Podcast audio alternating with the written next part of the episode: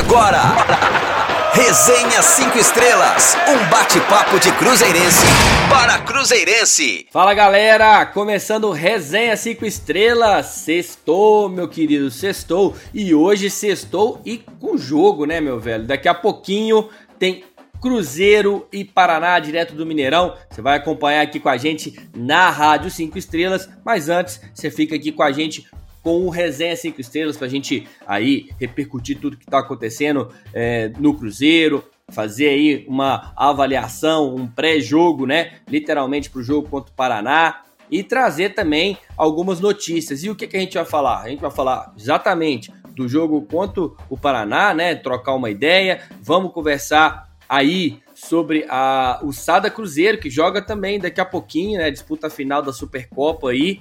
E também é, vamos conversar sobre a oficialização da contratação do Giovanni Piccolomo, né, um meio-campo é, que tá, foi oficializado, foi contratado aí é, junto ao Curitiba há algum tempo, mas por causa da proibição é, junto à FIFA, a gente não conseguiu regularizar ele ainda. Então, dos jogadores que estavam esperando, o Piccolomo já foi registrado e a gente vai trocar uma ideia sobre isso também. Para você que segue a gente, já sabe, sempre lá no Twitter, arroba 5 estrelas RD, ou no Instagram, arroba rádio 5 estrelas.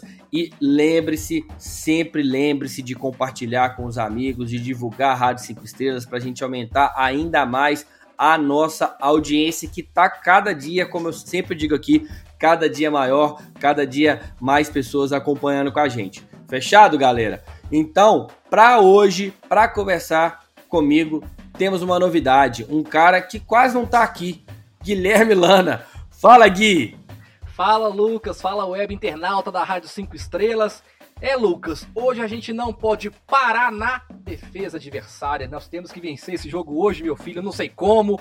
É um adversário difícil, mas mais difícil do que isso é escutar as minhas piadas diárias nesse programa, meu filho. É, meu velho, ele já começa soltando ela, né? Já começa massacrando todo dia, todo resenha, ele não perde a oportunidade de soltar a sua piada, que é muito boa, né, velho? Nível Trapalhões, né, meu velho? Mas Trapalhões mais velho, né? Depois aqui. 90. Anos, não, quem dera fosse ano 90. Se fosse ano 90, eu tava rindo pra caramba. o problema é que as piadas Trapalhões é dos anos 2010. Aí ah, fodeu, aí você me quebra. Old school, meu amigo, old school. Old school, é isso mesmo, mas tá, tá junto. E por falar pro, em Paraná, vamos falar então, né, do, do, do jogo de daqui a pouquinho, né, Cruzeiro e Paraná. Porque se o Náutico né, era um adversário historicamente difícil né, para o Cruzeiro lá nos, afli nos aflitos, o desafio de hoje é ainda mais complicado. Né? Se a gente analisar a história dos duelos mesmo, ou os momentos aí de Paraná e Cruzeiro na competição, é, são duelos mais difíceis, né, mais, mais complicados. E o, o Cruzeiro precisa de vencer há algum tempo. Né? Hoje é mais um jogo né? O Cruzeiro precisa de vencer o Paraná aqui no Mineirão e também é, lá, no, lá no, no, na Vila Capanema, o Cruzeiro vai precisar de vencer também no retorno e isso sempre foi difícil para o Cruzeiro, tanto no Mineirão, né, quanto também lá no Paraná, na Vila Capanema, sempre foi uma dificuldade para o Cruzeiro. Só para dar uma ilustrada, né, nos últimos 10 encontros entre Cruzeiro e Paraná, Cruzeiro venceu apenas uma vez.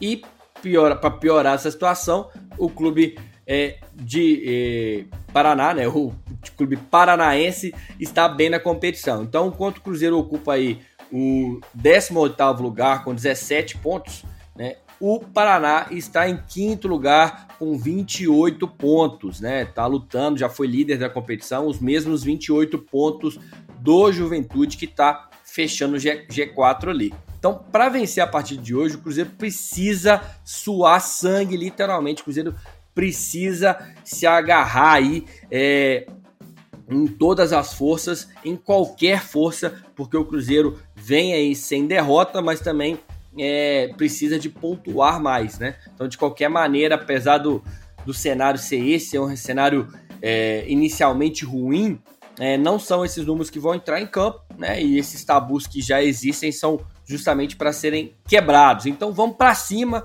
né? Lembrando mais uma vez que o jogo começa às 9h30, logo que depois do resenha, a gente já entra direto para a transmissão no YouTube do Cruzeiro e também aqui na Rádio 5 Estrelas, né? A gente sempre entra mais cedo. Hoje a gente deve entrar aí por volta de umas 8h20, né? 8h20 a gente já está aí é, liberado lá a transmissão. Já vamos trocar uma ideia com entrevistas exclusivas, né? Bastidores, enfim, só aqui na Rádio 5 Estrelas que você tem isso. Mas antes da gente trocar um bate-papo com o Gui em relação ao jogo do, do Cruzeiro contra o Paraná daqui a pouco, quem traz mais notícia, mais informações táticas, né, e, e estatísticas aí do duelo, né, entre Cruzeiro e Paraná é meu amigo Samuel Prachedes.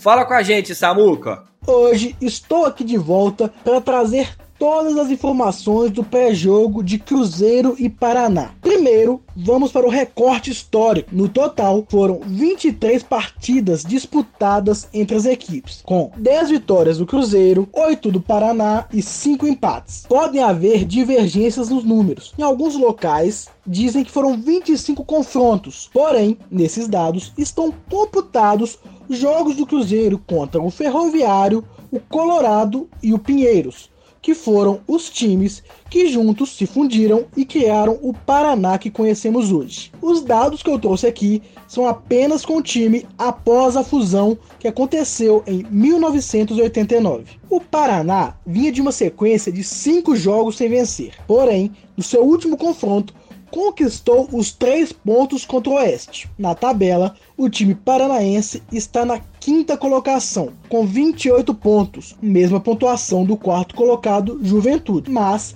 se contarmos apenas os jogos fora de casa, eles têm a 13 terceira melhor campanha, o que poderia ser algo positivo. Porém, nosso time é um dos piores mandantes do campeonato, tendo conquistado apenas 11 pontos em 9 partidas disputadas. Nas últimas 3 vitórias do Paraná, o time deles foi muito dependente das bolas paradas e principalmente do atacante Bruno Gomes. O ponto positivo é que o centroavante não enfrenta o Cruzeiro e nem o principal homem das bolas paradas do Paraná, o seu lateral esquerdo. Agora vamos analisar como o Paraná vem jogando fora de casa. Nas últimas partidas, longe do Dorival de Brito, Paraná vem de dois empates e duas derrotas. Joga praticamente no 4-2-3-1, tendo como jogador referência o meio armador Renan Bressan. Como defeito da equipe, podemos analisar as jogadas pelas laterais. O time paranista tem sofrido muitos gols pelo seu lado direito, mas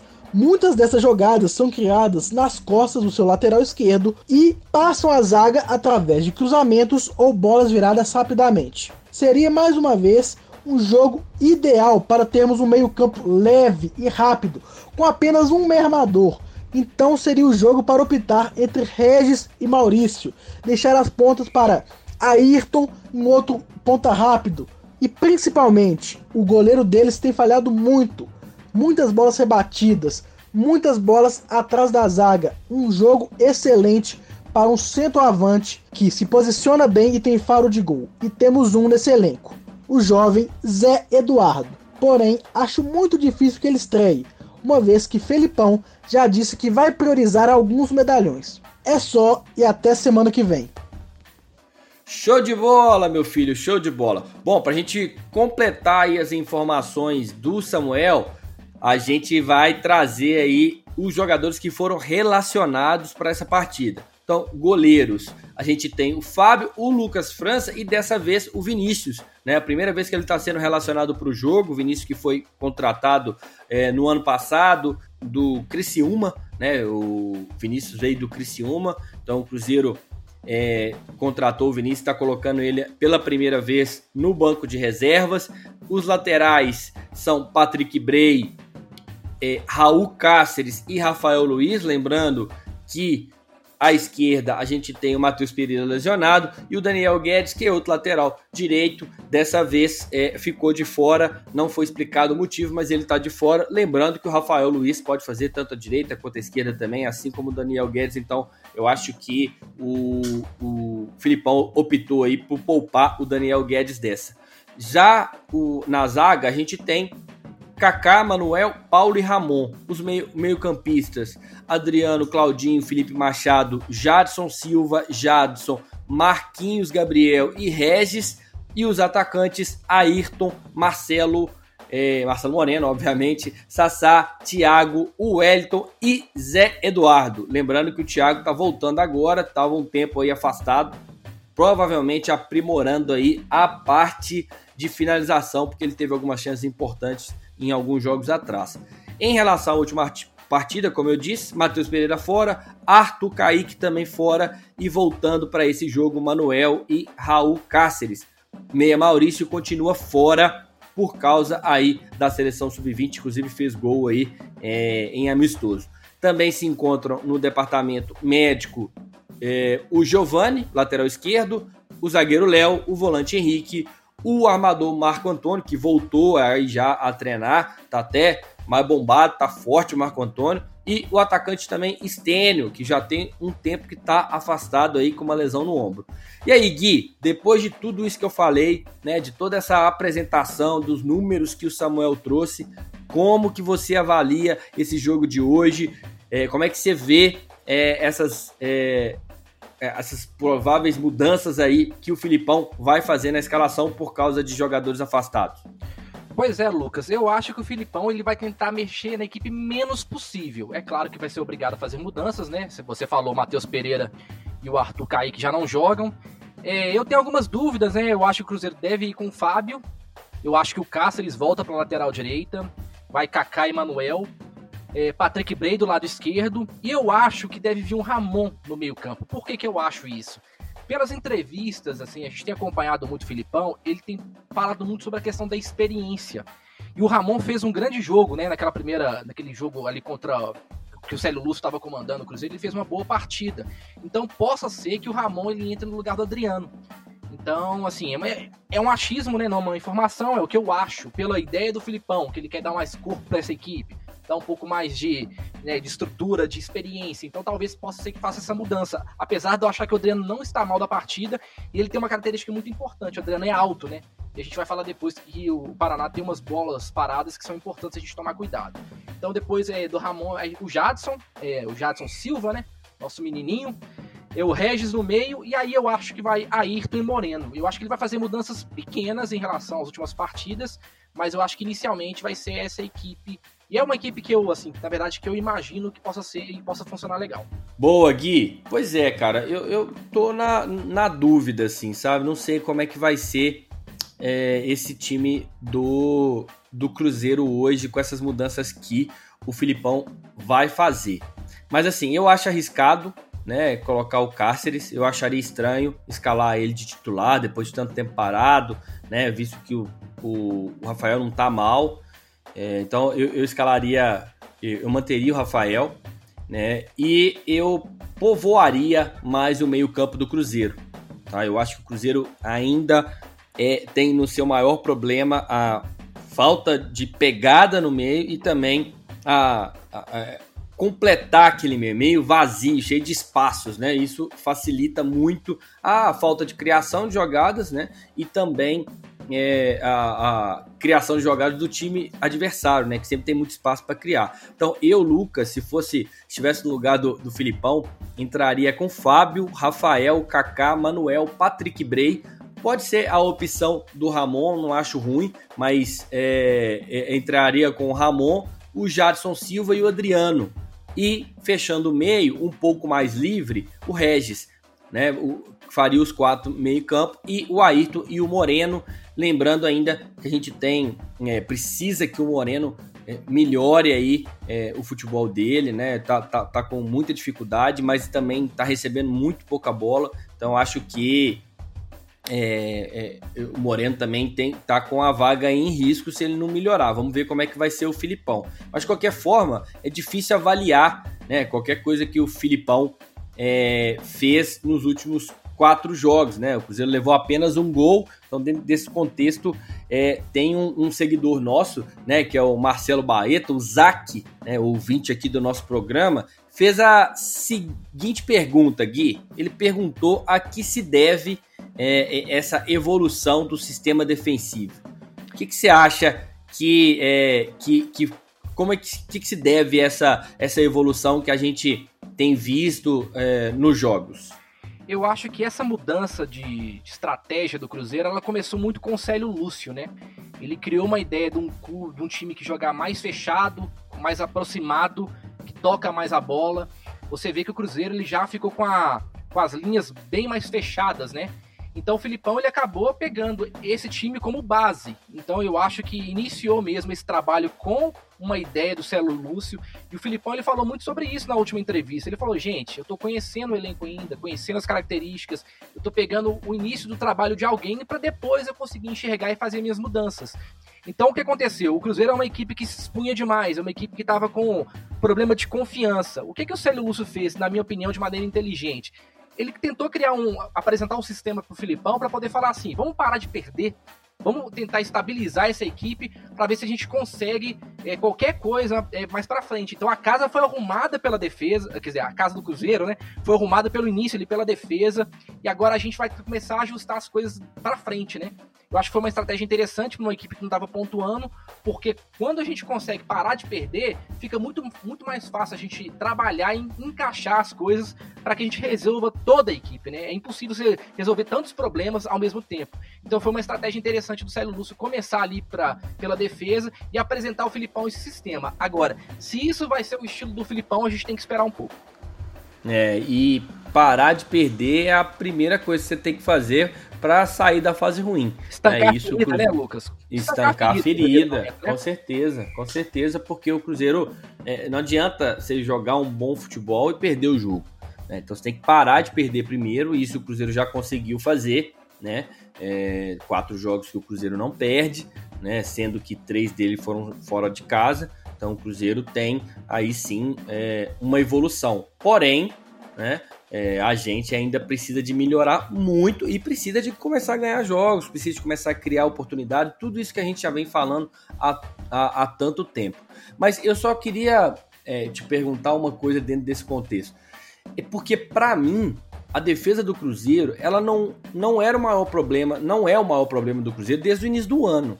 Eu acho que a defesa do Cruzeiro é óbvio que teve falhas, né, em, em alguns jogos e tal, mas ela não era o principal fator para a gente estar tá nessa fase ruim. Inclusive, a gente tinha né, muitos gols marcados por zagueiros, né? Que estavam ali, teoricamente, numa boa fase. É, mas defensivamente, é, é, falando da zaga mesmo, né? Zagueiros e, e laterais, eu, eu, não considerava que a gente estava tão ruim assim. Meu problema sempre foi mais o meio-campo, né? É, gerando essas condições e dificultando a defesa. Você acha que a defesa também estava ruim antes? Na verdade, não é a defesa, Lucas, é o sistema defensivo, né, que a gente fala. Né? Entendi. Né? Você tá falando do sistema defensivo num todo. Então tá, tá resolvido. Já Só nisso você já me respondeu a pergunta. É, porque não, eu tava porque... imaginando que você tava falando só da defesa não, especificamente. Jamais. Assim, lógico que a gente teve problemas na defesa também, principalmente as bolas Normal. aéreas. Sim. Mas é aquela coisa que a gente já conversou muito aqui no programa, né, Lucas? Sobre o, a equipe não morder. Né? Então o que aconteceu? Exatamente. A gente diminuiu os espaços para o adversário jogar, então a gente consegue defender com mais facilidade. Então todo o sistema defensivo ele fica muito menos exposto. As bolas chegam com mais dificuldade lá pro Fábio. Então isso você vai estancando as feridas, entendeu? Do problema do sistema defensivo do Cruzeiro. Agora, o Cruzeiro é, um, é uma equipe meio cobertor curto, né? Pra gente resolver esse sistema, a gente acaba é, tirando muitos jogadores que poderiam avançar mais e contribuir na parte ofensiva e a gente produz pouco, né? Isso é muito nítido do Cruzeiro. Eu acho o Cruzeiro hoje uma equipe que defende melhor, mas ataca de maneira muito pobre. Então é uma coisa que o Cruzeiro tem que resolver ainda. Mas é um trabalho, a gente tá falando, por isso que eu falei, é o começo de um de resolver um problema do sistema, agora a gente precisa resolver o segundo problema, que é a questão ofensiva, que ele é realmente muito problemático, já desde sempre, mas, assim, eu acho que foi um início de trabalho, assim, um início de ideia, vamos assim dizer, para ver se o Cruzeiro realmente responde a esse no novo estilo de jogo. Com certeza. E essa questão, né, de a, o, o ataque, né? Em muitas vezes ter que defender, é, ajudar na defesa e isso dificultar ali na criação é muito nítido. Você vê muito Arthur Kaique, Ayrton, né? É, jogadores que teoricamente têm uma função mais no setor, no setor ofensivo, né? Lá na lateral direita, lá no escanteio nosso, né? Para ajudar a marcação, cobrindo lateral, enfim, isso tudo é, é, dificulta mesmo e prejudica a criação de jogadas, até mesmo a performance do jogador. É, o Gui, e como é a relação a, a, ao Paraná? Como é que ele vem para esse jogo aí? Você tem alguma informação mais específica? Tem alguma dica aí pro, pro Cruzeiro? Como é que vem o Paraná para esse jogo? Pois é, apesar de embalado e com a confiança em alta, né? Venceu por 4 a 0 o último jogo, jogo, né? O tricolor da Vila vem com desfalques importantes, né? O Samuca até disse lateral esquerdo Jean Vitor e o atacante Bruno Gomes são suspensos, né? Como já adiantou o Samuca. Então, no lugar deles, entra o Juninho, ali na lateral esquerda, e o Léo Castro deve ser o atacante que deve substituir o Bruno Gomes. E é interessante a gente pontuar essa questão do Bruno Gomes, que ele é um dos desfalques da partida de hoje, mas ele é o artilheiro do Paraná na Série B, com seis gols, né? Ele acumula, por exemplo, três tentos em dois jogos, dois deles né, na goleada contra o Oeste, e ele marcou também a, na 17 rodada, no empate de 3 a 3 Ou seja, é um desfalque importante demais pro Cruzeiro, porque o homem tava regulando, né? Então, é, é pra gente isso é ótimo. É né? demais. Então, assim, é um desfalque importante para o Cruzeiro. Então, sendo assim, Lucas, o Paraná deve ser escalado da seguinte maneira: com o Marcos no gol, o Paulo Henrique na lateral direita, o Salazar e o Hurtado na zaga, Juninho na lateral esquerda, Johnny Douglas como volante, o Igor Meritão como, como segundo volante, Renan Bressan, muito bom jogador, meia, bate bem na bola, tem boa bola parada, a gente tem que tomar cuidado com ele. E Thiago Alves, completando a linha de meia. E na frente, Andrei e o Léo Castro, e o técnico é o Alan Al. E os pontos fortes, né, Lucas? Assim, o Samuca já adiantou muita coisa, só que a gente tem que preocupar muito com esse zagueiro Salazar. O cara é alto, velho. E a bola aérea dele é muito perigosa. Então, assim, a gente que já teve problemas defensivos em bola aérea, a gente tem que tomar muito cuidado. E outro jogador também que é importante a gente dar uma observada é o Paulo Henrique, que é o lateral direito. Ele é muito rápido, ele tem três assistências na Série B e um gol. Inclusive, o único gol dele pelo Paraná foi contra o Oeste. E por falar em Paulo Henrique, Lucas, vamos ver o que, que o lateral paranista falou do duelo contra o Cruzeiro. Fala aí, ô PH!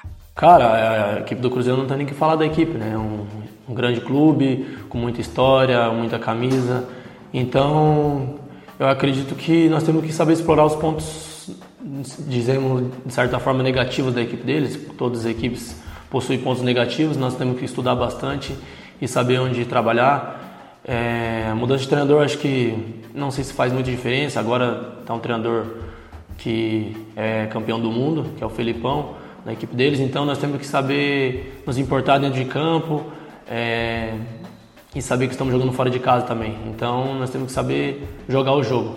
Esse que é, acho que é essa frase para essa partida. É, eu discordo, viu, Paulo Henrique? Tomara que vocês não saibam jogar esse jogo. Não é nada pessoal, não, velho. Porque a gente precisa de mais desses três pontos. É ou não é, Lucas, meu filho? Nossa senhora, precisamos demais, meu velho. Precisamos demais desses três pontos hoje. Como eu disse, é, a gente tem que jogar jogo, jogo a jogo. Você disse isso também no último resenha mas pensando também nessas oportunidades que a gente vai ter agora na sequência até o jogo contra o Figueirense, é, tratar jogo a jogo, mas entender a realidade é muito importante. Tomara que o Cruzeiro é, esteja ligado hoje, aproveite as oportunidades, tomara que o Filipão faça boas é, mexidas, né, intervenções aí na escalação do Cruzeiro e que essas intervenções, que essas alterações, elas sejam positivas para deixar e resolver é, deixar o Cruzeiro mais forte e resolver os problemas que a gente tanto tem falado aqui, é, falado aqui durante os jogos. Bom, vamos falar agora sobre o Giovanni Piccolomo, né? O Cruzeiro oficializou aí a contratação do Giovanni Piccolomo, ele é ex-Curitiba, né? Assinou aí com a gente até dezembro de 2021. E ontem, no canal oficial do, YouTube, do Cruzeiro no YouTube, né? O jogador que tem 26 anos, né? Então, uma idade muito boa aí, falou pela primeira vez como atleta azul celeste, mostrou aí orgulho em vestir a camisa do Cruzeiro, né? E reforçou aí que considera esse acerto uma oportunidade da sua vida. Tá levando muito a sério, a gente vai discutir daqui a pouquinho sobre o Piccolomo, mas antes disso, vamos ouvir o próprio, né, Giovanni Piccolomo, vamos ver o que, que ele falou, né, falou um pouquinho das suas características, da experiência dele na série, série B. Vamos escutar o Giovanni Piccolomo. Fala, meu velho! Sim, a minha característica é o passe mesmo, né? Minha função de origem é meio armador, mas de uns anos para cá também aprendi a desenvolver uma nova função na criação, vindo um pouquinho mais de trás e chegando na área, mas costumo fazer essas duas funções também, achar os passes nos atletas, nos atacantes. E também um ponto forte é o chute fora da área, né? né? Nos anos que vem passando aí, é, venho sendo muito feliz acertando grandes chutes. Espero acertar aqui também e poder ajudar o Cruzeiro a conquistar os objetivos. Joguei em dois clubes agora recentemente que conseguiram o objetivo que era subir, coisa que nós estamos precisando aqui também. É, a Série B é uma competição muito difícil. Eu costumo dizer que a partir do momento que a gente coloca a vontade, a determinação, o espírito da competição, a qualidade acaba sobressaindo. Nós aqui do Cruzeiro, a gente vê o elenco que a gente tem, é um elenco com grandes jogadores, então a partir do momento que a gente começar a competir forte, tenho certeza que a qualidade vai, vai sobressair e nós vamos conquistar aí o, o grande objetivo que é colocar o clube da onde ele não deveria ter saído. Valeu, Giovanni, valeu, meu caro, tamo junto, seja bem-vindo. Parece que já chegou e identificou aí de cara que falta pro elenco render mais, né, Gui? Falou que sa falta saber competir. Você acha que ele, nessa primeira avaliação que nós vamos fazer dele aqui agora, você acha que ele pode ser um jogador útil ao elenco do Cruzeiro, Gui? Acredito, é, é um jogador que tem experiência de, de Série B, é, tem bons números pelo Goiás, bons números pela, pelo Curitiba também, alguns bons números também pelo Náutico. É assim, a gente tem que falar que é uma oportunidade né, dele recuperar a confiança, porque ele vem de uma contusão longa, né, de sete meses parado e tá chegando no Cruzeiro agora, então a questão realmente física é o maior problema, mas é um jogador que, por exemplo, ele faz duas funções, tanto é que ele falou nisso na entrevista, assim, ele tem condição de fazer tanto o segundo volante como o armador também. E aí, cara, que pode ser o pulo do gato do Cruzeiro, porque às vezes um jogador com um pouco mais de qualidade consiga é, tabelar e tal, pode ajudar o Regis naquele setor de meio campo ali, Lucas, pra gente resolver esse problema de criação, né? Às vezes no jogo eu também vejo muito pouca aproximação entre os meias. E de repente o Giovanni Piccolomo, ele é um cara que também sabe defender, sabe compor de maneira é, né, o sistema defensivo. Ele pode ser um cara que seja um braço ali do, do, próprio Regis para poder ajudar o Cruzeiro na criação. Então eu vejo com bons olhos, torço para que ele esteja fisicamente bem para ajudar a gente aí na Série B. É, isso é importantíssimo, Gui, porque você está falando algo é, que eu, é, ao ver os lances dele, né, eu vi ontem, fiz uma avaliação ali de alguns lances dele, e eu, muita gente está esperando ele como um camisa 10, e eu acho é, que ele vai cair como uma luva para o Cruzeiro, como um camisa 8, um jogador que vai preencher o meio campo, é, vi nele essa qualidade em todos os lances que você vê dele, ele está bem posicionado no meio-campo, ele não está muito aberto, né? Então é um jogador que preenche esse espaço, é algo que a gente está precisando. É um, um, jogador que bate bem na bola, tanto de fora da área, quanto falta, escanteio, tanto no Goiás quanto no Curitiba, era esse jogador, né? Que fazia é, essa essas funções, bate forte, né, de fora da área, bate colocado, enfim. Parece que eu tô falando aqui de um craque, mas essa são a, a, a, os lances, né, que eu vi dele. Óbvio que são os melhores momentos, né? Óbvio que o jogador erra também, mas eu vi essas qualidades, né? Então acho que ele sim pode ali completar o meio-campo. Eu acredito já no meio-campo do Cruzeiro há algum tempo com quatro meias né? Quatro, dois volantes e dois meias e dois atacantes só. É, vamos ver também, ouvir aqui, que, que o meu amigo João Castro tem a falar sobre o Giovanni Piccolomo, porque ele também é, quer dar a sua opinião, né, a opinião dele aqui. É, ele, é o João Castro é colunista nosso, né? Então ele vai falar sobre essa expectativa aí da contratação do Piccolomo. E aí, João, o que, que você acha da chegada do Giovanni Piccolomo?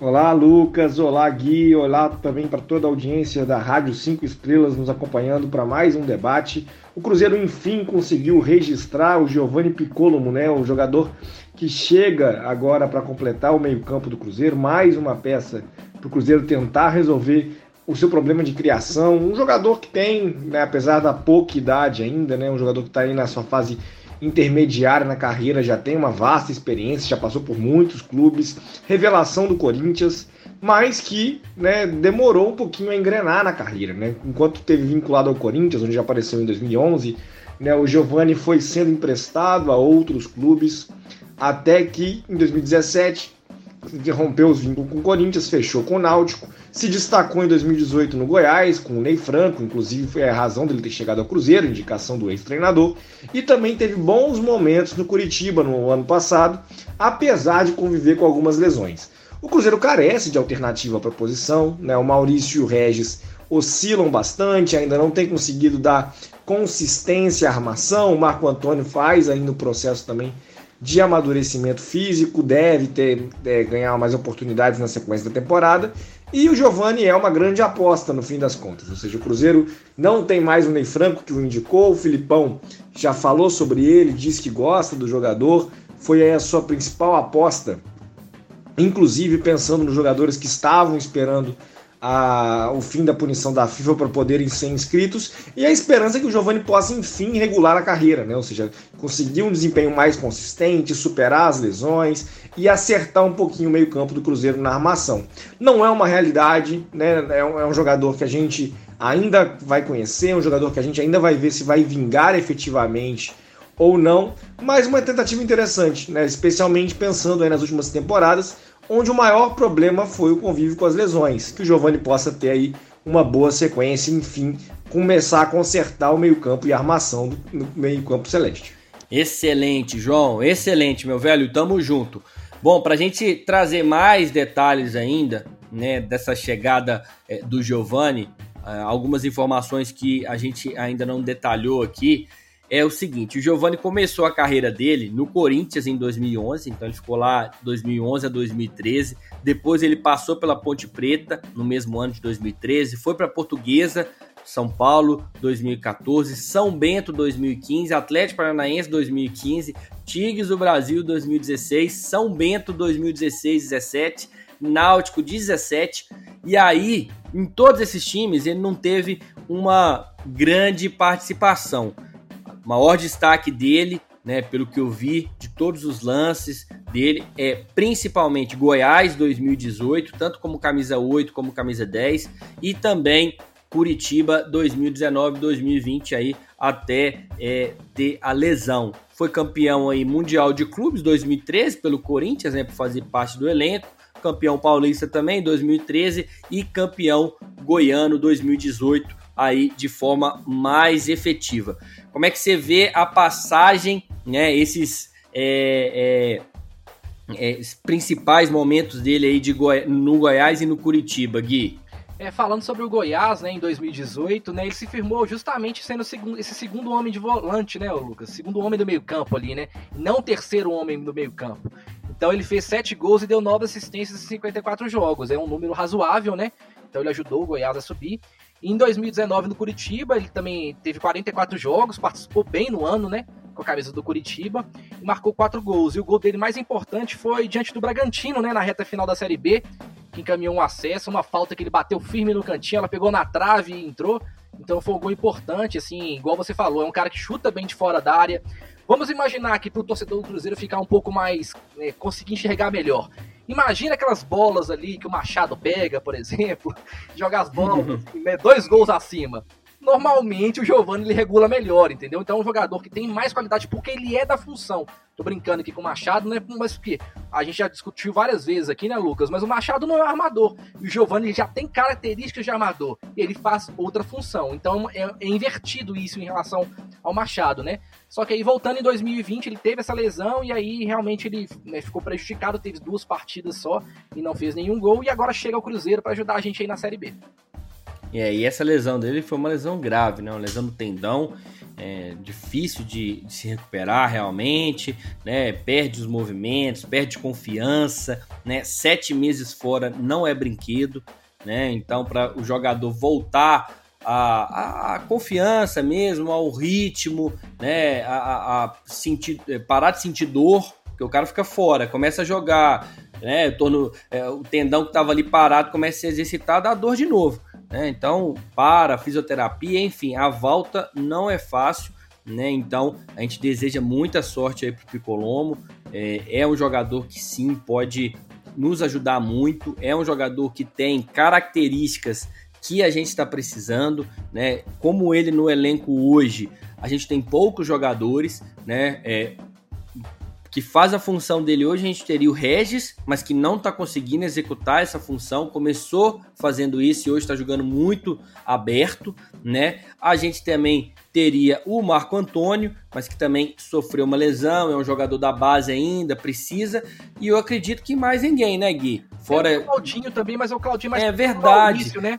Mas é, é pois um... é, mas o Claudinho e o Maurício são dois é. jogadores também que são meio-campo né, que podem fazer essa função de meio campo, mas são jogadores que jogam muito aberto. Exatamente. Né?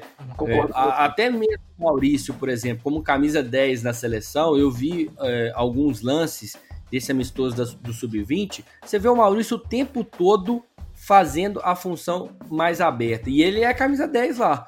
Né? Então, eu nessa Lucas, eu tô achando que o Maurício é um jogador que tem que jogar como segundo atacante, mais próximo da área possível, para ele ter Sim. um lance e bater pro gol, sabe? Ele não pode jogar muito recuado porque ele tem dificuldade demais de, de conduzir essa bola durante, né, essa meiuca mesmo. Então, então ele tem que decidir o jogo. Puxou para é, eu, eu, eu, é, eu acho que o Maurício ainda ele vai descobrir uma, uma melhor função para ele, sabe, Gui? Tá, tá Se é essa ainda, mesmo né? que você. É, acho que tá. Sabe por quê? Eu vejo o Maurício. A maior dificuldade do Maurício hoje, para mim, no Cruzeiro, é se livrar da marcação. É jogar de costas pro gol. Né? E é uma função que o meio-campo, camisa 10, ele faz com naturalidade. Exatamente. Né? Um camisa 10, ele joga de costas pro gol, protegendo a bola, e o Maurício ele tem perdido muitas bolas. Assim, então, por isso né? eu tenho falado muito essa questão de estar tá muito próximo da área, porque ele não tem que passar por um ou por dois. Exato. Ele puxa exato. Mas ele pode até. Rec... Mas quem sabe também não pode recuar né? Recuar, recuar um pouco. É fazer um segundo volante, por exemplo, é. aprender a fazer essa função, né? Com o é, Franco, sai... você vai lembrar, Lucas, no jogo contra o Vitória, a estreia, ele jogou recuado. Ele jogou quase jogou como segundo homem, homem, terceiro homem de meio campo, assim, bem, bem recuado.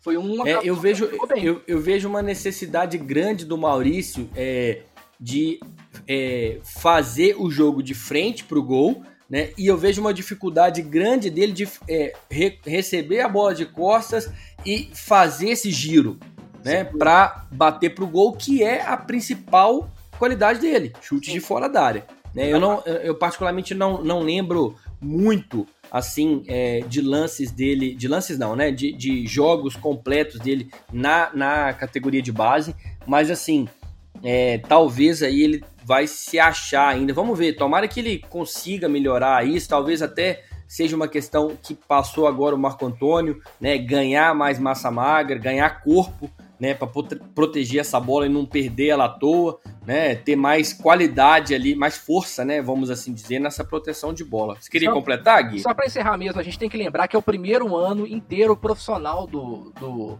Maurício, do né, Maurício. Então ele tá entendendo ainda como é o futebol profissional, a gente tem que ter um pouquinho de cuidado com isso também. Eu sei que a gente precisa do resultado, a gente tem esperança nele, porque ele é um jogador técnico, ele é um jogador que tem capacidade de entregar, mas isso não muda, não muda a questão. É o primeiro ano inteiro dele como profissional. Então a gente tem que tomar cuidado. É o primeiro ano inteiro dele como profissional. Essa mudança não é fácil, é fácil para nenhum jogador, né? Óbvio que tem jogadores que chegam e assumem essa posição de uma maneira mais fácil né, de uma maneira mais tranquila. Matheus Pereira, por exemplo, Jadson Silva também, mas mesmo assim o Jadson Silva já teve seus altos e baixos, né? Kaká, por exemplo, que entrou ano passado com uma experiência gigante, né? Então, é, é de, é de cada jogador, é do psicológico, né? É do quão ele está preparado para assumir uma, uma função titular. E mais, o Maurício, além de assumir essa função de titular, ele em, começou o ano como a grande esperança do Cruzeiro, né, velho? Exatamente, assim, fora de propósito isso, né? Era um jogador que, por exemplo, hoje seria, ele entraria aos poucos na partida se a gente estivesse na Série A, com um elenco de Série A, né? E a gente acabou tirando ele do ano de uma promessa para ser a realidade. O cara que ia ser o camisa 10 do clube, e assim, em um ano, cara, é complicado. Igual você falou, não é uma regra. Tem jogador que chega mais pronto, mas tem outros não. Então a gente tem que tomar cuidado para não queimar um talento, um cara de super potencial, por ele não estar tá entregando naquele momento. É, exatamente. Bom, vamos falar agora sobre a live que teve na quinta-feira, que foi com o diretor executivo das categorias de base do Cruzeiro, o Gustavo Ferreira. Né, ele participou dessa live no YouTube do Cruzeiro e ele falou né, de carreira, dos desafios do setor, das mudanças na base né, e dos planos aí para o futuro. Foi uma live bem interessante, a gente acompanhou aqui, vamos discutir alguns pontos aqui de forma rápida, porque foi uma, uma, uma live extensa, né? Como todas as lives do Cruzeiro, a gente vai fazer aí, vai puxar alguns temas, mas antes da gente fazer isso, antes da gente é, destrinchar esses pontos aí, vamos escutar, né, o próprio, né, o próprio Gustavo Ferreira, que já é, vai trazer aí um diagnóstico né, de como que tá essa base do clube. Fala, Gustavo. E dentro dessa, dentro desse todo esse balanço, nós fizemos custo fixo, custo variável, que as categorias não tinham. Hoje nós sabemos quanto custa é, cada funcionário dentro do clube. Nós sabemos custo por categoria, custo por departamento, sabemos quanto, quanto custa cada água, temos um controle para toda nota fiscal que entra do Cruzeiro, ela é revisada, ela é checada. Então, essa parte administrativa, a gente procurou, hoje nós temos um controle de tudo que acontece dentro do CT. Fomos para um controle é, jurídico. Todos os contratos foram novamente, eles foram é, vistoriados. E hoje todos os contratos que eram leoninos, que eram é, que lesavam o Cruzeiro, hoje eles já estão, eles já são é, revistos, então estão sendo adequados à, à, estrutura do clube. Então é muita coisa bacana que a gente tem, tem buscado, que a gente tem lutado. E o torcedor pode ter certeza, a Toca 1 é aberta. Hoje os nossos números são públicos, nosso balanço ele pode ser a qualquer momento auditado, porque a gente tem muito orgulho de tudo que a gente criou lá. Show de bola, galera. Show de bola. Bem-vindo aí ao Gustavo, né? Tomara é, que ele consiga né, executar tudo é, que ele tem de planos, né, para a categoria de base do Cruzeiro. E a gente, e por falar em planos, né, vamos aqui trazer algumas coisas importantes desse plano. Né? Ele falou aí, da base do Cruzeiro, né? Falou que o Cruzeiro tem que formar o cidadão. Isso é algo muito importante, né, Gui? É algo que o Cruzeiro é, não só o Cruzeiro, mas o esporte ele tem como função, né? Porque muitos desses jogadores da base não vão se tornar realidade, ou vai acontecer alguma coisa, não, não vai virar um jogador profissional de alto nível, né? Vai jogar em times menores, em muitos casos vai é, é, é desistir da profissão cedo e ele tem que estar preparado para ser um cidadão de uma forma geral, né, Gui? É exatamente isso, né? Então, o propósito do Cruzeiro é construir o cidadão, né? O atleta ele vai ser a consequência desse processo todo. É claro que o Cruzeiro tem um objetivo final também de conseguir os atletas, porque a essência do clube é isso, mas também a gente tem essa responsabilidade social de formar boas pessoas, pessoas de caráter, pessoas comprometidas, porque o esporte ele traz tudo isso, né, Lucas? Disciplina, é, convivência, então são coisas importantes para qualquer ser humano em qualquer momento da vida. Então, assim, é, é importante a gente falar de futebol, porque, óbvio, a gente como torcedor quer o Cruzeiro formando craques, mas o trabalho do esporte, do setor da categoria de base, é muito maior do que isso, ele abrange muito mais coisas, porque às vezes chegam muitos atletas sem estrutura, e o Cruzeiro consegue dar estrutura, às vezes, para a família, para o próprio jogador, orienta o jogador sobre muitas coisas que acontecem no mercado em relação ao empresário, então é uma informação é, é uma formação, aliás, grande, né? Integral, assim, do cidadão, do ser humano.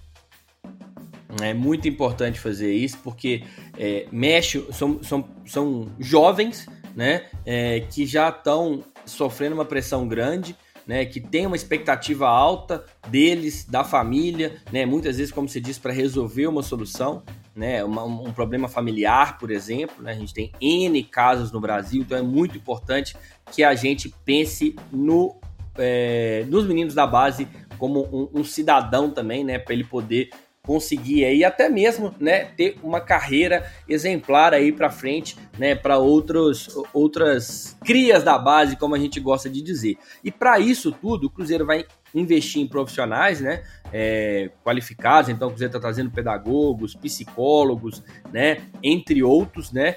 É, o Cruzeiro tá, eles estão estão implantando, né, uma metodologia própria para criar atletas com perfil do clube, ou seja, que tenha alta, que tenha qualidade técnica, né? Que tenha entrega, que defenda o clube mesmo, né? Resgatar aí algumas questões que são importantes para o jogador da base, principalmente com a identificação com torcida, parte é, do setor é, psicossocial, plano de melhoria da estrutura da toquinha, enfim, várias questões é, que, é, que eles estão alterando, né? Que o Gustavo está alterando né, com essa chegada para melhoria da base do Cruzeiro.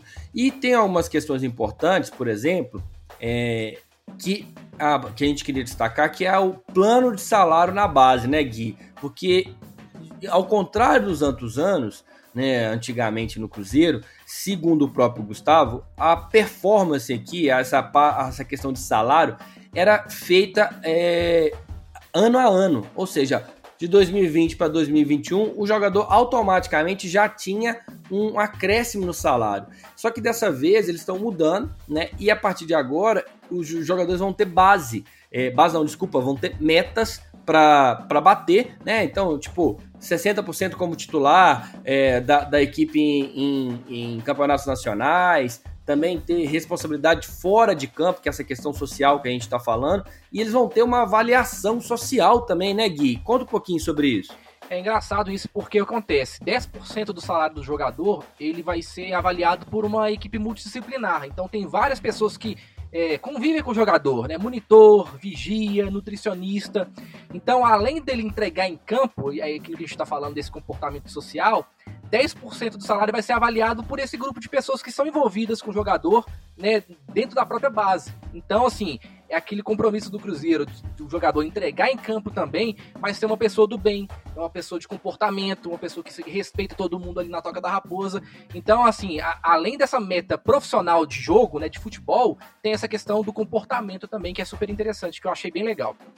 Muito legal essa questão. É, se conseguir, né, efetivar, óbvio que a gente está lidando com pessoas jovens, né, é, é, é, sempre mais difícil, né, mas é muito importante que o Cruzeiro consiga isso, porque a gente tem uma dificuldade muito grande no futebol brasileiro que é de ter profissionais no futebol, né, jogadores com espírito profissional. Às vezes ele demora muito, né, por isso que poucos têm, é, alguns têm é, problema e não conseguem se efetivar como profissional, outros não é, vão para fora e voltam, né?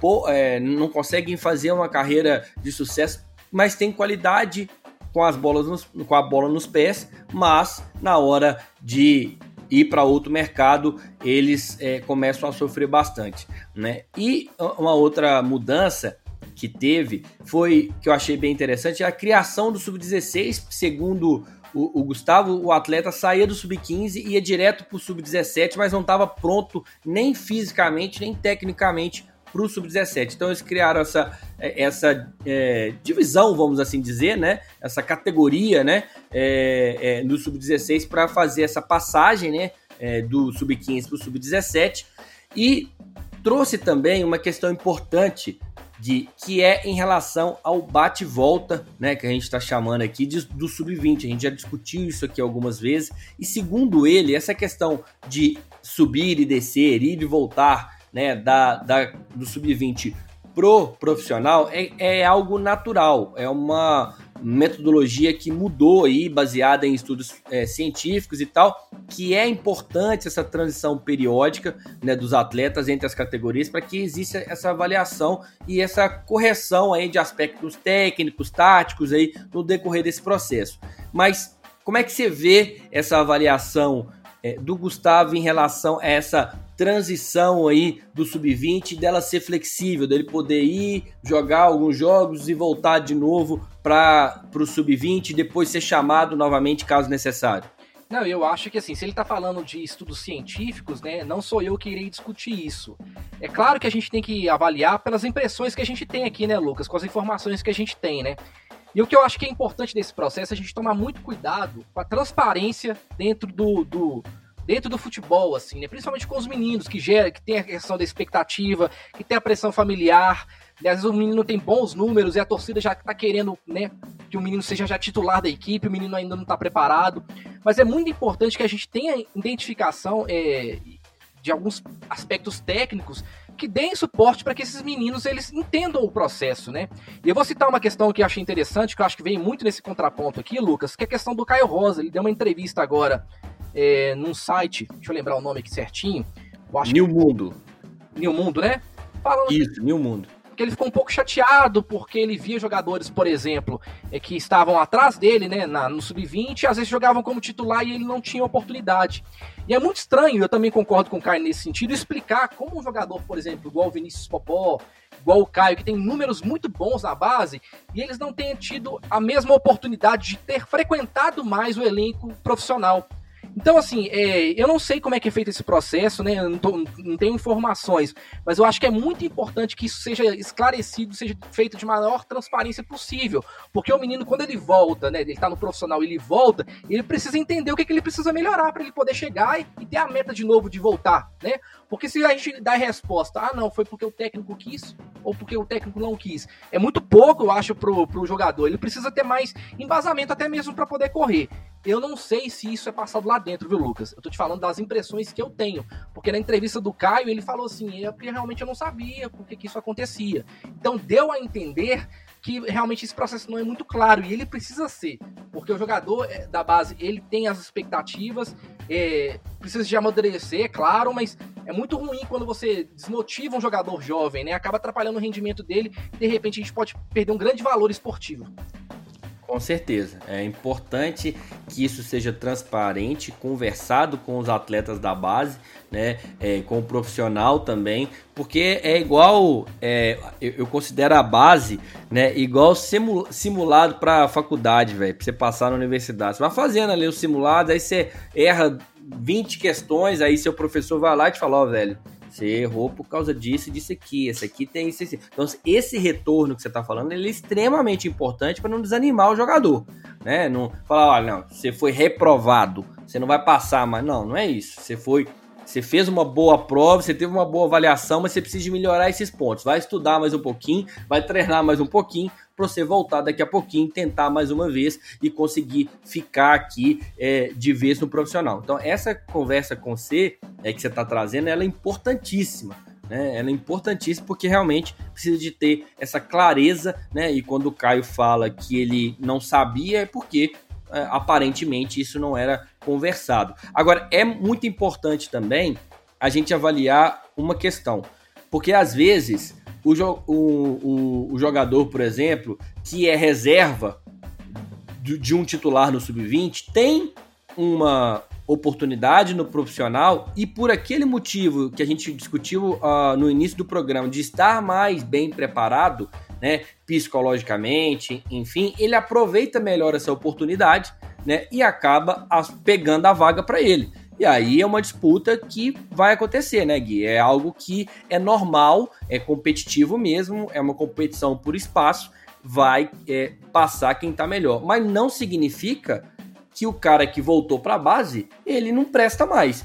E isso serve tanto para o jogador, mas também para nós torcedores, né? A gente precisa de entender que isso é normal, concorda, Gui? Não, e tem a questão mesmo, assim, é, subjetiva em relação a isso também, né, Lucas? O treinador, ele tem uma ideia de jogo. Passou aí o Edson Batista, passou aí o Anderson Moreira, eles têm uma ideia de jogo. Vezes ele olha pro elenco e fala, para essa posição não consigo encaixar ninguém de sub-20, mas para essa eu consigo.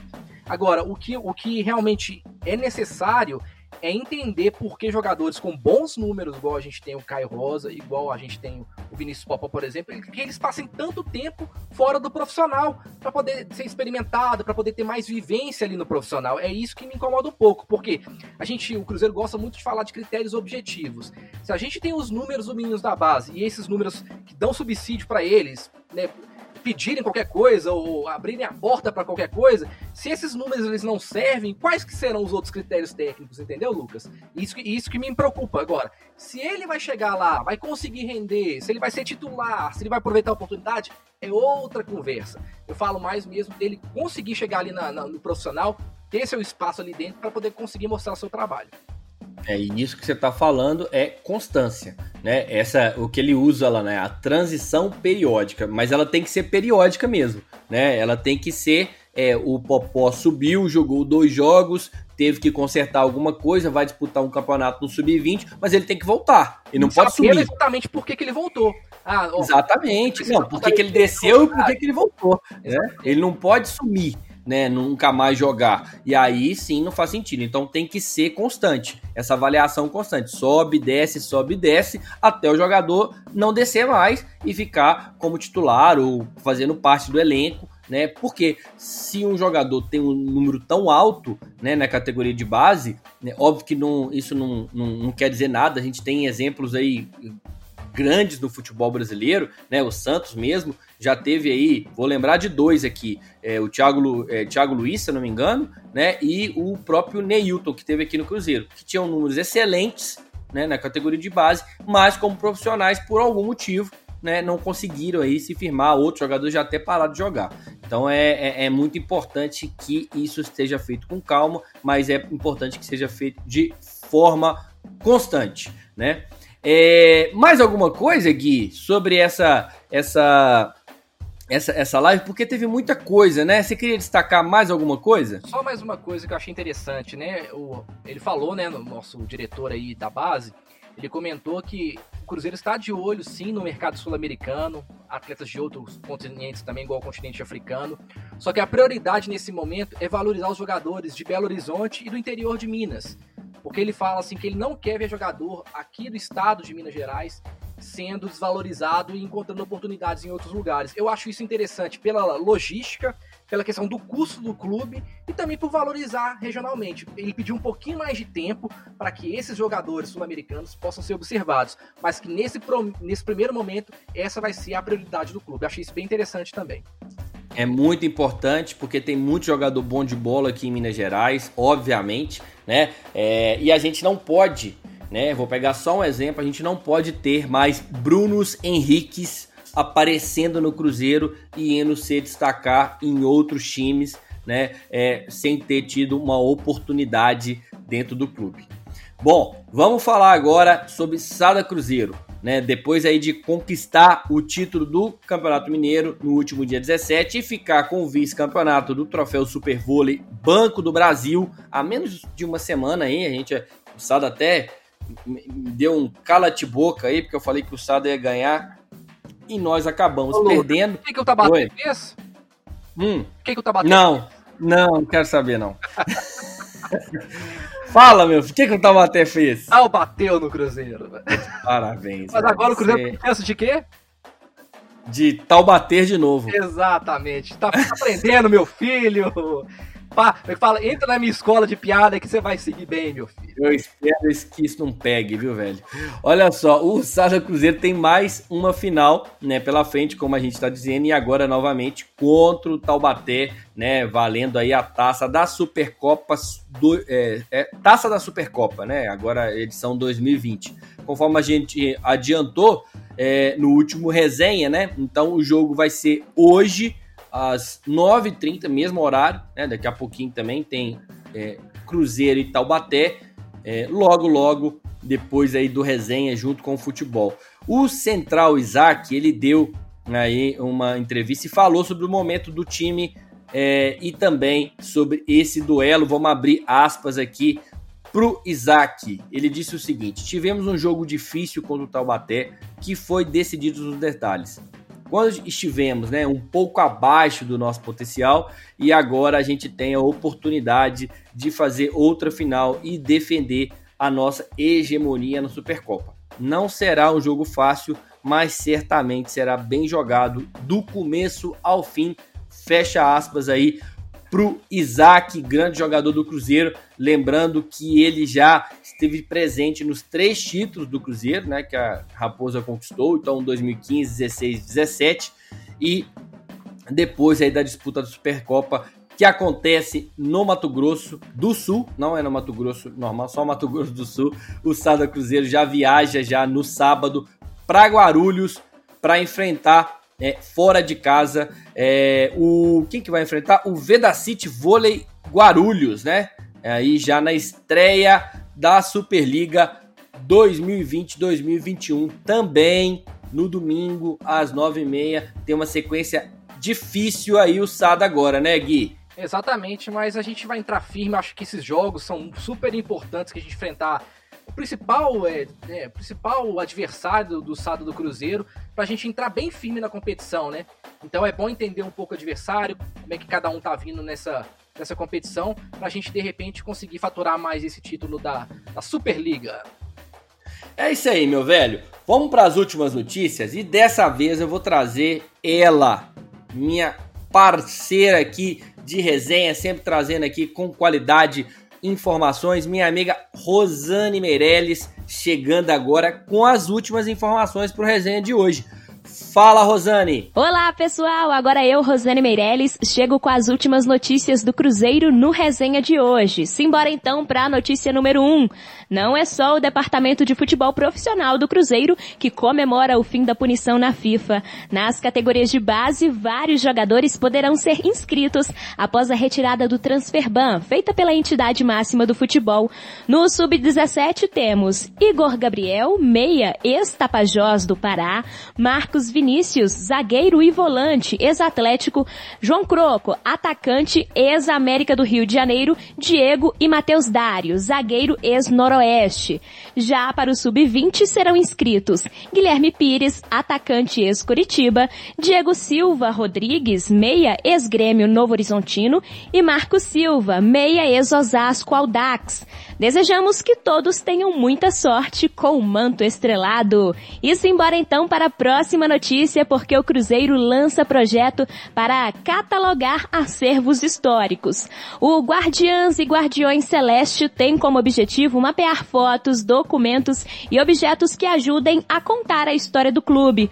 O Cruzeiro ressalta que não se trata de doação e que neste primeiro momento a ideia é conhecer, mapear e digitalizar os objetos relacionados ao período de 1921 a 1976 durante todo o mês de novembro.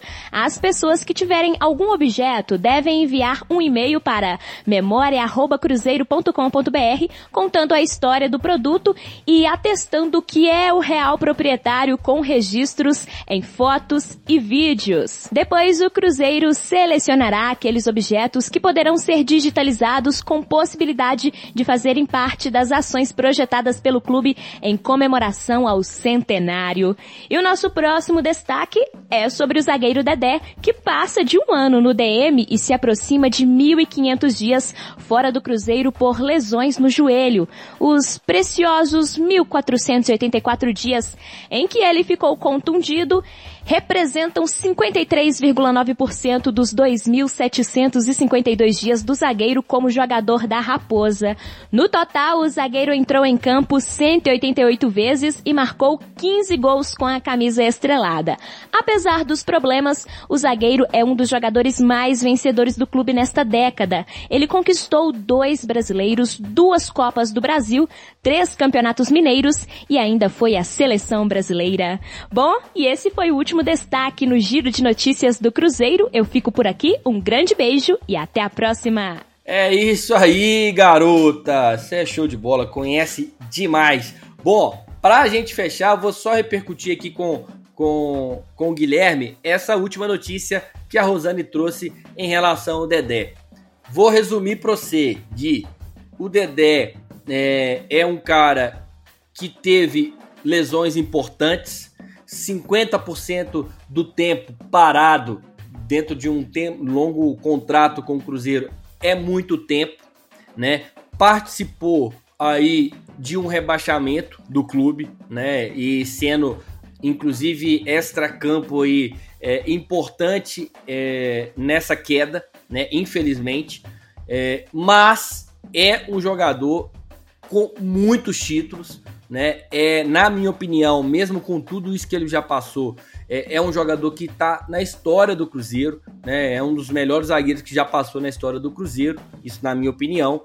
É, como é que você vê isso aí, cara? São dois títulos brasileiros, duas Copas do Brasil, como a Rosane disse, né? Três mineiros.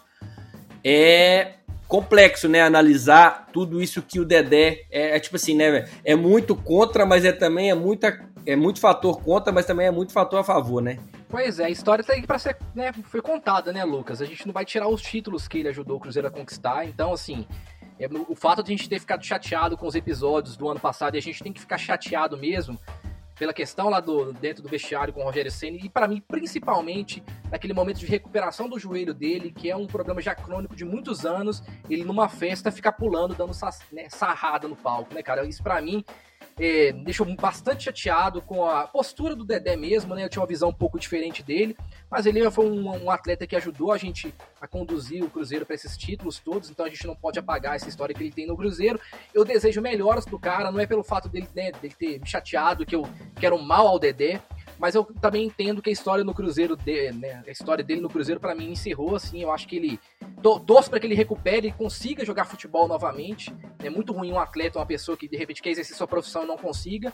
Mas pelo Cruzeiro, obrigado Dedé, valeu por tudo e boa sorte no resto de sua carreira. Pois é, meu, meus amigos. Vamos ver o que, que vai acontecer aí com o Dedé, que eu tenho acompanhado aqui no Instagram. Já tá começando o treinamento de força, caixa de areia.